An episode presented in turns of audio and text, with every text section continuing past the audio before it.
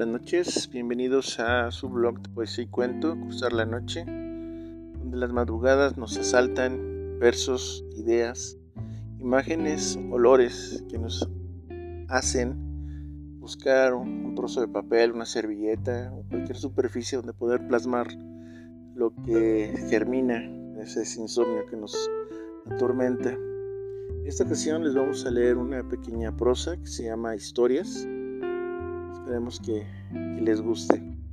Y dice así. Historias. Hay días en los que la soledad me cuenta historias. Historias de amor, de muerte. Tristes y tormentosas que me hacen estremecer cuando el silencio transmite con su susurrar los relatos que la soledad va vanando e intenta con ellos seducirme. Historias de hombres y mujeres que aún después de muertos deambulan por entre los mortales almas en pena que desconocen que sus esquelas adornan las páginas del periódico de ayer, seres descarnados que continúan con su monótona rutina, muertos en vida que carecen de sustento, y han fallecido por carecer de sentido, por ese vacío que los consumía, por la melancolía y la angustia de saberse incompletos, de saberse solos en medio de la multitud.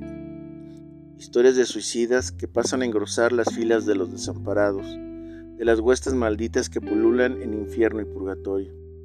Hombres y mujeres que abandonaron este plano existencial, aún inseguros sobre si la muerte era la respuesta efectiva que llenaría aquello que en vida no supieron o no quisieron encontrar. Soledad, son esas tus historias reales y crueles, las que me permiten contemplar a hombre y mujer luchando por saberse enteros, plenos, a sabiendas que ese deseo de ser, de existir de manera real, sino el inútil anhelo del individuo que busca en la muerte lo que cree que la vida le ha negado. ¿Y todo para qué? Para averiguar justo en ese último instante de lucidez, previo al vacío, que aquello que buscaban estaba allí, en esa total incertidumbre llamada vida. Como podrán ver, eh,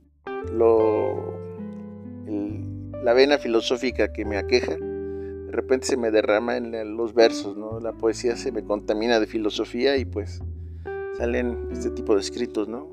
Esperamos que les hayan gustado y nos sigan acompañando aquí cruzar la noche en estos